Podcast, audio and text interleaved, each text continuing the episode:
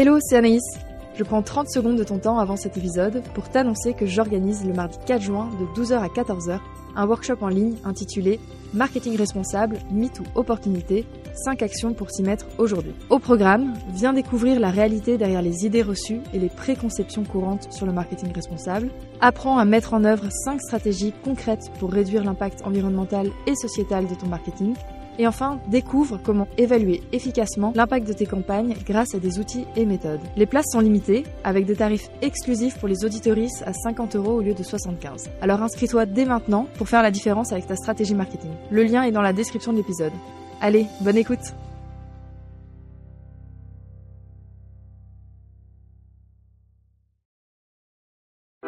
Bienvenue dans Slow Marketing, le podcast du marketing qui ne veut pas finir comme les dinosaures. C'est le premier podcast dédié à la transition environnementale dans le marketing. Je suis Anaïs, experte en marketing digital. Alors, euh, le défi aujourd'hui, c'est vraiment de faire le tour en 30 minutes sur la question de la mesure de l'empreinte d'un site web. Mais avant ça, est-ce que tu peux te présenter? Donc, je m'appelle Yul Chenet, je suis le fondateur de WebVer. On fait de la réparation, de la décarbonisation de sites web. Moi, je suis né avec l'informatique dans les années 80 avec euh, les Thomson pour les plus anciens et les plus anciennes. Et je m'intéresse au sujet de la web performance, de l'optimisation du site web depuis la fin des années 2000, notamment avec l'association Paris Web, qui a lieu fin de semaine prochaine, pour leur faire un peu de publicité. Et euh, question un peu d'entrée de jeu pour remettre le contexte, mais pourquoi est-ce que c'est important de décarboner son site internet? C'est important pour deux, pour deux raisons. La première, c'est écologique. En 2023, c'est hyper facile de faire un site qui est très très gros, avec des images maxi, avec plein de contenu. C'est beaucoup plus facile qu'il y a 15-20 ans. Donc on a une sorte de, on a enlevé toute la friction, on a une sorte d'effet rebond. On se retrouve avec des sites qui vont faire société les serveurs, faire ramer vos mobiles, vos tablettes, vous plaindre que Chrome prenne toute la mémoire, par exemple. Ça va perturber à la fois savoir une empreinte, ça va vous faire euh, dire ah ça rame, je vais changer de mobile. Et de l'autre côté, ça met aussi de la friction côté utilisateur, c'est-à-dire que quand le site est lent, quand c'est dur d'avoir l'information, bah vous quittez le site. Ça s'appelle euh, le taux de rebond en marketing. Et euh, le point est que alléger un site, ça permet un de baisser son empreinte environnementale, mais aussi de redonner de la compétitivité. Il y a des directeurs et directrices marketing, il y a des fondateurs, fondatrices de sociétés qui demandent des sites web, qui payent de l'argent, qui payent 2000, 5000, 10 000, 30 000, 100 000. Et souvent, elles n'ont pas un site compétitif, euh, ce soit en termes de vitesse de chargement. Et derrière, ça fait des petits impacts, ça descend un petit peu côté référencement, ça augmente le taux de mhm. rebond, ça baisse la conversion. Donc il y a les deux enjeux qui sont en fait la même bataille et le même travail à faire derrière. Et j'ai envie d'ajouter que ça va très très vite d'avoir un site qui soit euh, lourd. Non seulement, bah, bon, je t'avoue que la partie technique derrière, je maîtrise moins, mais mmh. je sais qu'en utilisant des templates ou quoi, ça vient euh, forcément générer plus de pages ou plus de contenu que nécessaire.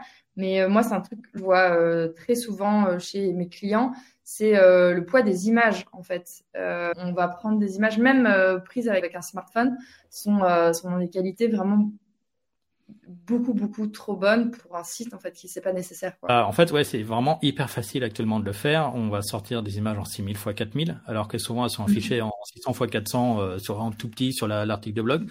J'ai même vu des choses où c'était les images qui devaient être destinées à l'impression d'affiches et c'était affiché sur euh, un écran de smartphone à un demi centimètre sur un demi centimètre et donc on vient charger. Et en mauvaise condition les utilisateurs le voient même pas en fait et l'autre point, c'est quand vous êtes sur Figma, sur Photoshop, c'est très facile de faire un export PNG. C'est l'autre point mhm. qu'il y, a. Et que euh, bah, le PNG, c'est bien pour les aplats de couleurs, pour les schémas, pour les logos. Pour le logo, le SVG, même encore mieux dans pas mal de cas. Mais pour les photos, c'est pas du tout adapté. Donc, on se retrouve avec des photos qui sont x10, x15, x20, plus grosses à charger pour mhm. l'utilisateur, qui sollicite tout le, toute l'infrastructure. Et c'est juste parce que c'était l'export par défaut personne n'a voulu être mal intentionné, c'est juste que c'est un réflexe qu'il faut désapprendre. Et euh, c'est un sujet que je voulais aborder un peu plus tard, mais euh, vu qu'on est dedans, je pense que je vais l'attaquer tout de suite. Euh, les formats des images WebP, PNG, JPEG, tu conseilles quoi? Parce que j'entends un peu tout et son contraire. Donc, j'aimerais avoir le fin mot de l'histoire. de base, les photos JPEG les logos ou les schémas avec pas de couleur, euh, plus du PNG, on va souvent descendre plus bas. Après, il faut comparer. Des fois, quand on est sur des schémas avec du texte, un type d'image, il faut comparer la chose. Si vous pouvez passer vos logos en SVG, qui sont, qui sont souvent assez simples, vous allez beaucoup gagner et vous aurez toujours une super lisibilité, que ce soit sur mobile ou sur euh, desktop. Pour le WebP, c'est ça dépend. J'habite en Normandie. Euh, le point est que le WebP, si vous prenez euh, une tablette de 2016, l'image ne sera pas affichée. Donc, en voulant suroptimiser la consommation, vous allez provoquer du renouvellement de matériel. Alors, le matériel, c'est entre 50 et 70% de l'impact du numérique au niveau mondial. Et en fait, en voulant optimiser un tout petit pourcentage à la fin, on vient provoquer encore pire derrière. Et ce qu'on conseille de faire, c'est que vous pouvez avoir du WebP, mais vous pouvez le faire avec WordPress, directement en code, avec euh, Drupal. Euh, c'est de pouvoir avoir toujours un mode où il y a du WebP et du JPG en même temps. Et comme ça, quand la tablette supporte pas, on voit le JPG. Quand le terminal supporte, il aura la version encore plus optimisée. Le, le, réflexe vient de Google PageSpeed. Quand on met son site web, ça nous dit mettez un WebP ou même un autre format qui est encore moins bien supporté. Il faut juste prendre un peu de recul. Ok, si je le fais, je vais gagner un tout petit peu, mais je risque de provoquer de l'obsolescence. Je dirais pas programmée, mais structurelle. Du fait que tout le monde avance et on oublie ceux qui ont des, anciens portables, soit par euh, manque d'argent ou soit par choix, tout simplement. Il y a mhm. des personnes qui gardent des portables depuis 10 ans comme ils gardent leur frigo ou leur four, quoi. Euh, Quand on sait que vraiment l'impact euh, du matériel est beaucoup plus important que l'impact de nos usages. Il est hyper important de prendre en compte cette donnée-là aussi. Euh, enfin, c'est important, de revoir nos usages, mais si on a, on change pas euh, notre manière, notre relation au matériel, on va pas solutionner le problème. Quoi. Surtout que c'est maintenant c'est facile de le faire. Euh, les, on a un, un plateau sur le téléphone et les tablettes. Ce qu'il y a de mieux, c'est mhm. l'algorithme, encore mieux qu'il y a pour les photos et tout ça. Une fois que vous changez la batterie, et maintenant il y a des aides de l'État pour changer les batteries même. Vous avez 25 euros d'aide de l'État directement, euh, bah, vos téléphones, ils peuvent durer 3, 4, 5 ans. C'était pas le cas au début des années 2000. Hein. Entre deux ans, il y avait une énorme différence. Euh, des années 2010, pardon, s'il n'y avait pas des années 2000. Mm. Euh, maintenant, on est arrivé sur un plateau où c'est de moins en moins justifié et souvent les gens maintenant, souvent avec les opérateurs, renouvellent tous les deux ans. Maintenant, les gens poussent jusqu'à trois ans pour pouvoir économiser, s'acheter le mieux, etc. Et c'est le, le vrai enjeu. Mettez une coque sur vos mobiles, ça aide beaucoup. Euh, revenons au site internet et à la, mesure de l'empreinte carbone. Euh, pour préparer ce live, j'ai fait le test avec euh, mon propre site. J'ai testé Website Carbon Calculator, EcoGrader, EcoIndex, Green Matrix. J'ai eu des données complètement différentes et je t'avoue que j'étais un petit peu perdu. Est-ce qu'on peut faire le point là-dessus sur qu'est-ce qui est utilisé pour calculer en fait cette empreinte carbone et alors, ce qui est utilisé principalement pour ces sites-là, c'est la bande passante de vos sites web, donc la taille du site web, la taille des images, parce que c'est des sites web de contenu. De contenu, ça prend du contenu, ça envoie le même à tout le monde.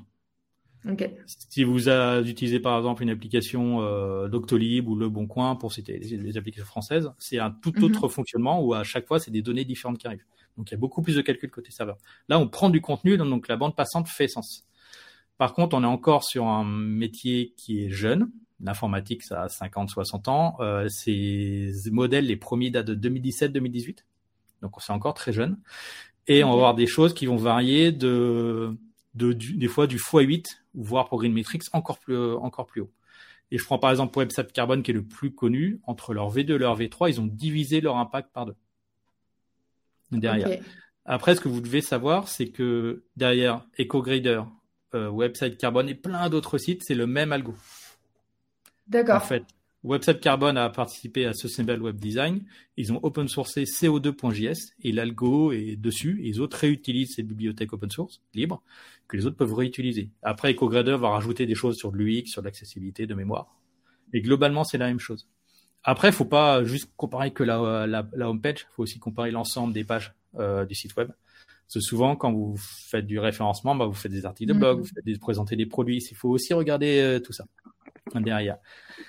Et globalement, on a des mesures qui sont scientifiquement faibles, on va dire. En gros, ce que ces mesures-là, c'est ce que ça prend, c'est combien a consommé l'Internet sur telle année, combien on a eu de patients sur telle année, et on fait une division. Sauf que donc combien est-ce qu'on a consommé l'Internet avant que, avant que hum, la blockchain chez Ethereum soit améliorée, la blockchain prenait déjà un tiers de la consommation. Et dessus, il y a de l'AI, il y a plein de sites web de gestion, il y a vos banques, euh, il y a vos assurances, il y a Facebook, il y a, il y a tellement de choses différentes que on va tout mettre d'un coup. Donc, si vous prenez beaucoup de sites internet, ça devrait être bon, mais individuellement, si Mhm. vous mettez un wattmètre, vous n'aurez pas exactement la même chose euh, derrière. Et du coup, c'est plutôt sous-estimé ou surestimé? Euh, la vérité, c'est qu'on n'en sait rien. C'est que les modèles d'avant Ok. 2017 surestimaient beaucoup. Après, les modèles les, ce qui donnent le, les plus bas, donc le dernier CO2.js, euh, le dernier Wattbat modèle, euh, le Watt modèle de Shift Project donne des choses qui sont peut-être surestimées dans certains cas. Ce qu'il faut que vous regardiez, c'est quel est le mix énergétique qu'il y a derrière. En gros, Ok. si votre, si votre serveur web il est hébergé en France, en Suède euh, ou en Suisse, vous êtes sur un, un niveau carbone qui est très très bas, grâce au nucléaire, qu'on soit contre ou pour, ou grâce au barrage. Euh, Par Mhm. contre, si c'est hébergé en Irlande, où il y a été, euh, la consommation de data center, c'est 20% de la consommation électrique en Irlande. Euh, Oh. En Allemagne, ou pire en Pologne, ou, ou dans certaines zones aux États-Unis, là, vous aurez un impact qui va passer en gros d'un ratio de 90 à 500. Donc à x5, x6 derrière. Donc il faut toujours faire attention à ça. Votre site web est pas forcément bien situé. Donc il faut regarder toujours le mix énergétique. Euh, après, ce soit bon ou faux, c'est une approximation. En physique, c'est toujours de l'approximation. Ce qui est important, c'est de mesurer une fois, de travailler Mhm. sur le site web et de regarder si avec le même indicateur, j'insiste sur le même indicateur, Ouais. si on a amélioré les choses. Si vous avez un site web de contenu, un site web vitrine, de l'e-commerce, du blog, avoir un indicateur basé sur la bande passante, ça fait totalement sens. Si vous utilisez ces outils-là pour euh, mesurer euh, une application de gestion, l'application SaaS ou l'application mobile que votre société promeut, euh, c'est pas le, le bon modèle du tout. Là, il faut, ça coûte un peu plus cher, ça demande beaucoup plus d'investissement pour savoir combien ça mesure, mais il y a de plus en plus d'outils pour sur le marché. C'est en train de maturer et la France est leader euh, là-dessus d'ailleurs. Ok, super intéressant. Donc, si je récap, euh, je choisis un outil, peu importe lequel, parce qu'aucun n'est parfait, Mm. mais c'est juste qu'il faut un indicateur de référence. Je scanne bien toutes mes pages et j'essaye de faire le point de manière régulière après avoir fait euh, des améliorations, quoi. Ouais. Nous, par exemple, si on vend un abonnement pour passer tous les mois sur les, les sites web, et nous, on se le met sur notre propre site web parce qu'on c'est de la discipline et on s'est trompé sur des articles de blog avant tel et tel événement, etc. Donc c'est c'est compliqué. Euh, Peut-être un petit mot sur l'éco-index. Euh, c'est ce qui a tout déclenché. C'est 2014, c'est Frédéric Bordage, les premiers livres. C'est- Au, dé- au début, il était tout seul à, à promouvoir ça. Et il a fait un premier modèle. Le premier modèle, maintenant, il a 7 ans, 8 ans, 6 plus 3, 9 ans. Euh, il a 9 ans et du coup, il, nous, on l'utilise avec parcimonie. Euh, que ça plaise ou pas aux créateurs de l'éco-index, c'est que nous, on le conseille pour l'utiliser pour aller tailler les thèmes que vous soumettent vos agences ou votre, vos équipes internes. Vous prenez un thème avec un contenu minimal, il, vous, il, doit avoir, A- il doit avoir A en éco-index. C'est pas négociable. Ça oblige l'agence à faire quelque chose de plus sain, de plus sobre, parce que l'erreur que vous faites sur le thème, il est partout derrière. Par contre, si vous voulez évaluer une page avec pas mal de contenu, vous allez vite avoir une mauvaise note. Nous, on le voit dès qu'on a des articles de blog, qu'on du vrai texte, beaucoup de texte, qu'on 1000, 2000 lignes, qu'on des images, qu'on des schémas, bah, le score, il baisse à C, D, E. Et pour évaluer la pertinence d'un contenu, nous, on l'utilise pas et on ne sait pas l'utiliser. L'utilise vraiment pour challenger les, les parties thèmes des agences pour savoir si ça progresse ou pas. Parce que c'est, c'est le seul qui a plusieurs critères. Ça regarde la bande passante, le nombre de requêtes que fait. Par exemple, vous ajoutez un, un marqueur Facebook, un pixel Facebook, tout ça, ça fait une Mhm. requête en plus. Log Analytics, ça fait une requête en plus. Euh, Plaisy, par exemple, ça fait une ou deux requêtes en plus, etc. À chaque fois que vous ajoutez des points côté marketing, ça ajoute des requêtes et ça va alourdir l'expérience utilisateur. Ça va le gêner au fur et à Mhm. mesure. Et le dernier, c'est la, ce qu'on appelle le DOM. C'est le, on va dire, le nombre de branches euh, d'arbres sur le comment est fait votre contenu. Et quand vous utilisez sur WordPress, par exemple, euh, des builders comme Avada, vous allez avoir beaucoup, beaucoup, beaucoup de branches d'arbres pour rien derrière. Ok. Elementor est au milieu. Elementor, je le cite parce que c'est vraiment le plus connu euh, sur WordPress. C'est, Ouais. Ça va être des deux tiers du marché, je pense. Euh, Et euh, l'éco-index permet de mesurer ça et de s'améliorer. Par contre, les chiffres que vous en CO2, en eau que vous donne l'éco-index, c'est de, la- uniquement de la sensibilisation. Ne mettez pas ça dans un rapport. Les équations, on- vu comment c'est fait, c'est pour sensibiliser les gens, pour dire ça pourrait avoir tel impact. Par contre, ce n'est pas utilisé euh, dans le moindre rapport, c'est pour euh, se rendre compte, se rendre compte avec des choses un peu plus tangibles, même si l'équivalent CO2 c'est compliqué. Oui, c'est des ordres de grandeur euh, pour euh, que ça soit un peu plus tangible, quoi. Ouais. Mais ce qui compte, voilà, votre thème, il doit avoir A et vous lâchez pas l'agence tant que c'est pas en A. Ok, intéressant. Et euh, chez WebVer, vous analysez votre site tous les combien de temps, en fait? Nous, on le fait tous les deux mois chez WebVer. On n'est pas tant que ça au marketing, il faut produire le contenu quand même. Voilà. C'est ce que je dis souvent aux clients, ça dépend bah, combien de pourcentage d'employés vous avez qui créent du contenu, parce que créer le contenu, c'est le nerf de la guerre. Euh, et c'est ce qui est intéressant pour les utilisateurs. Donc nous, on le fait tous les deux mois. On l'a fait début septembre. En août, on l'a pas fait, par exemple. C'est le mois d'août. Je crois qu'on a produit zéro article en août surtout. Donc, euh, c'est pour ça.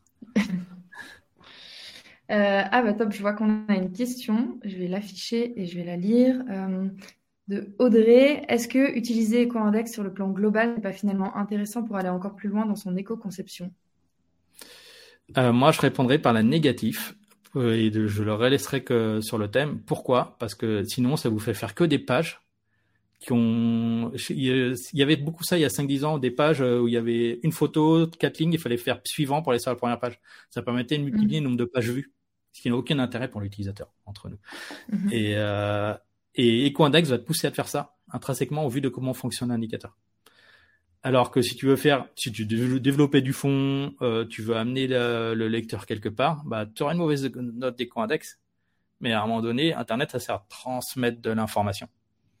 Et même si l'information, elle est bien optimisée, tu auras une mauvaise hausse d'éco-index parce que tu as, eu un contenu. Tu prends un article du fond du monde, pour être neutre euh, politiquement, euh, bah oui, que l'article de fond, il, sera, il aura un mauvais score d'éco-index et ça ne sera pas forcément à cause des indicateurs marketing. Super intéressant. Et surtout, je rajouterai là-dessus un point euh, référencement aussi, parce que l'objectif de, de créer du contenu, c'est pas uniquement euh, d'avoir des pages sur, sur, sur Internet, c'est aussi que d'apporter des informations euh, qui sont utiles pour les utilisateurs.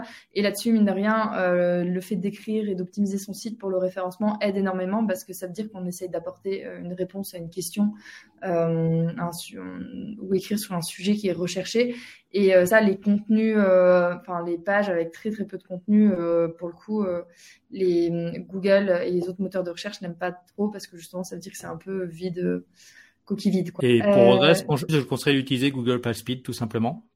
Ça donne pas de CO2 et tout ça, mais ça pousse à l'éco-conception derrière. Et là, du coup, il est un peu plus faire côté global. Enfin, si vous mettez du contenu, c'est mieux interprété. Vous pouvez avoir un contenu énorme et avoir un score de 100. C'est juste que le contenu est bien optimisé et euh, n'a pas de problème du X pour l'utilisateur, notamment en mobile.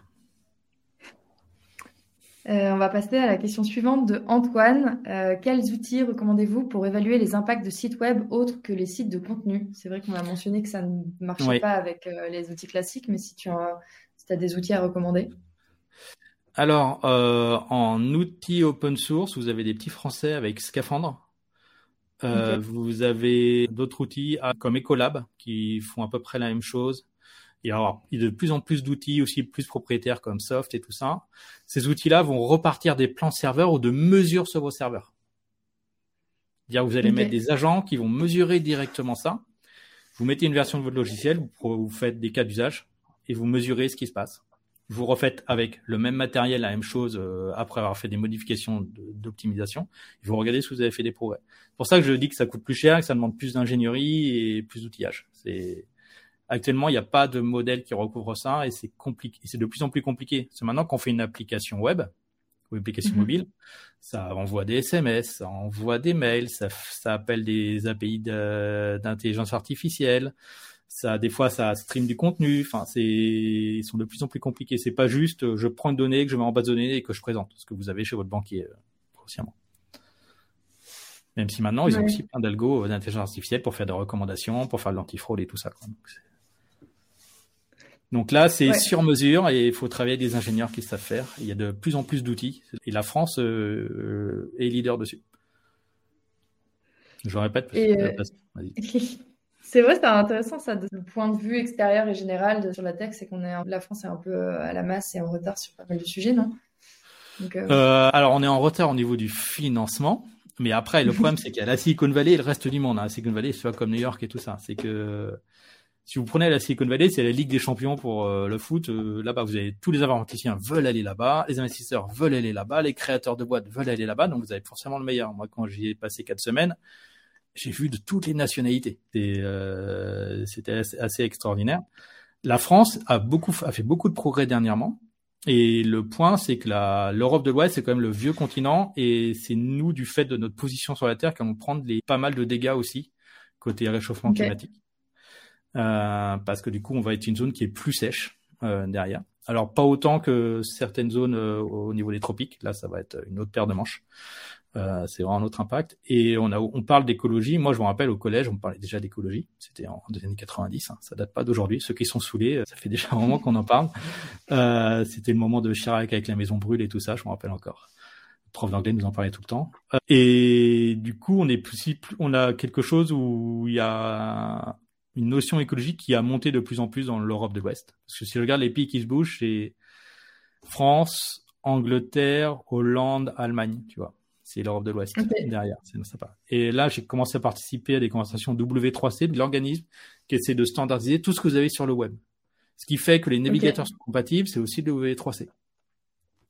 Ils sont en train de rédiger un article qui devrait paraître sur euh, bah, le modèle actuellement, c'est la France. C'est les plus avancés, que ce soit au niveau associatif, entreprise ou gouvernement malgré tout. Et euh, c'est un exemple. Par exemple, pour le référentiel d'accessibilité, on a un référentiel en France qui a été copié sur le mondial. Là, il risque de se passer l'inverse. Donc, c'est le référentiel général d'éco-conception des services numériques, le RGESN, qui est une première étape, qui a son, sa deuxième itération. Bah, ça devient un exemple pour euh, globaliser derrière. On a inversé la chose. Et en France, on a quand même une bonne filière scientifique, euh, qui fait qu'on a on a toujours été un peu près bon en informatique. Et si vous regardez les gens qui travaillent dans l'AI à Silicon Valley, c'est souvent des Français. D'ailleurs, chez Facebook, c'est un Français, le chef. Super intéressant. Euh, j'en profite juste pour rappeler que si vous avez des questions, on a encore quelques minutes euh, pour les prendre. Donc, c'est le moment ou jamais. Euh, sinon, moi, je vais commencer à attaquer mes, questions de la fin. Youn, si je te dis slow marketing, tu penses à quoi? Ah, je vais la préparer celle-là, c'est vrai. en fait, moi je dirais écrire pour des humains, pas faire du contenu pour faire du contenu. C'est pas faire la course, mais écrire euh, de manière régulière et constante pour des humains, pour essayer d'intéresser les gens derrière et pas faire 10 posts Instagram parce qu'il faut remplir, parce que l'algo et tout ça. Le problème, c'est les algos des, des réseaux sociaux, en vrai, qui poussent euh, à que ce soit le plus frais possible dessus. Mais en vrai, c'est écrire pour des humains et à notre rythme. Super intéressant. Et euh, ma question de la fin, généralement, c'est une question assez ouverte sur si tu avais un invité à me recommander. Mais j'ai envie de rajouter un petit euh, point en plus parce que c'est un sujet qu'on a discuté sur euh, l'obsolescence structurelle en termes de technologie. Et moi, je pense que j'aimerais bien faire un focus sur la saison 3, sur le côté plus impact sociétal. Et justement, discuter de ces sujets-là, de euh, en fait euh, arrêter de vouloir euh, forcer les utilisateurs à faire toutes les mises à jour possibles pour que leur le site, leur application bancaire fonctionne bien. Est-ce que tu aurais des recommandations de personnes avec qui je pourrais discuter de ce sujet alors, bah, du coup, j'ai quatre personnes. Alors, moi, ma réponse initiale, c'est là j'avais préparé, c'était Aurélie Bâton de Designer Éthique avec Anne Faubry, qui ont été les deux rédactrices qui ont fait la première version du guide des designers éthiques, qui est un guide super pratique quand on fait des, euh, de l'éco-conception pour les utilisateurs, pour éviter les DAC patterns et tout ça. Et pour parler euh, parcours utilisateur. Comment on fait un parcours utilisateur pour les gens et sans euh, surconsommer toutes les ressources. En gros, c'est leur spécialité et elles ont une histoire intéressante. Et je t'invite à les inviter. Sur ton autre sujet, il y aura deux personnes que tu pourrais inviter. Tu as, alors je me souviens plus de son nom, mais c'est Adrien, le, fondateur de Common.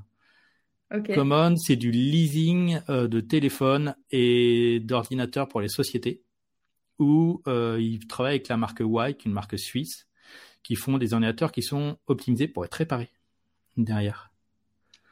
Et la dernière, c'est Agnès qui fait partie de Fairphone, qui dirige l'équipe euh, euh, logicielle. Et je sais pas si tu vois, il y a la semaine dernière, il y a eu la, pas mal de critiques sur le greenwashing côté Apple. En, fait, le vrai enjeu chez Apple, c'était le fait que iOS 7, tous les téléphones avant l'iPhone XR ne sont plus compatibles. Ce qui fait qu'il y a beaucoup de téléphones, bah, en deux ans, ça sera des, des briques parce que les applications tourneront pas dessus. Et le problématique de tout ce qui est au téléphone de continu actuellement, c'est qu'il n'y a pas assez de stock. Donc là, ça t'enlève du stock qui sera plus utilisable. Et les, ce que fait l'équipe d'Agnès, alors ils, le, ils, peuvent le faire pour Android parce que c'est open source, c'est plus libre, et il y en a qui font ça aussi. C'est une, une, équipe qui fait que bah, le nouvel Android, il fonctionne sur les plus anciens téléphones, sur le Fairphone 2, 3, 4, etc. Et c'est pas c'est pas un gros budget. Ils sont c'est pas une équipe de 100 ingénieurs qui fait ça. C'est mmh. un morceau euh, du fond de la poche de Apple ou de Google quoi. Et c'est ce que son équipe euh, faisait il y a quelques années. Je pense que ça s'est pas mal développé depuis, donc ça pourrait être intéressant d'en discuter. Merci pour ces recommandations. Surtout, ça fait un petit moment que c'est des sujets qui me travaillent, donc euh, j'ai hâte de pouvoir euh, faire ces épisodes.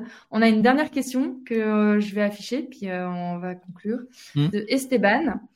Auriez-vous des recommandations, orientations pour contribuer à la conception de ces modèles, associations ou entreprises? Je vais bientôt faire un article là-dessus parce qu'il y a pas mal de types d'associations. Moi, par exemple, je suis à l'association boavista.org. L'objectif, c'est de créer un bien commun, un open source, open data, pour que tout soit utilisable par tout le monde.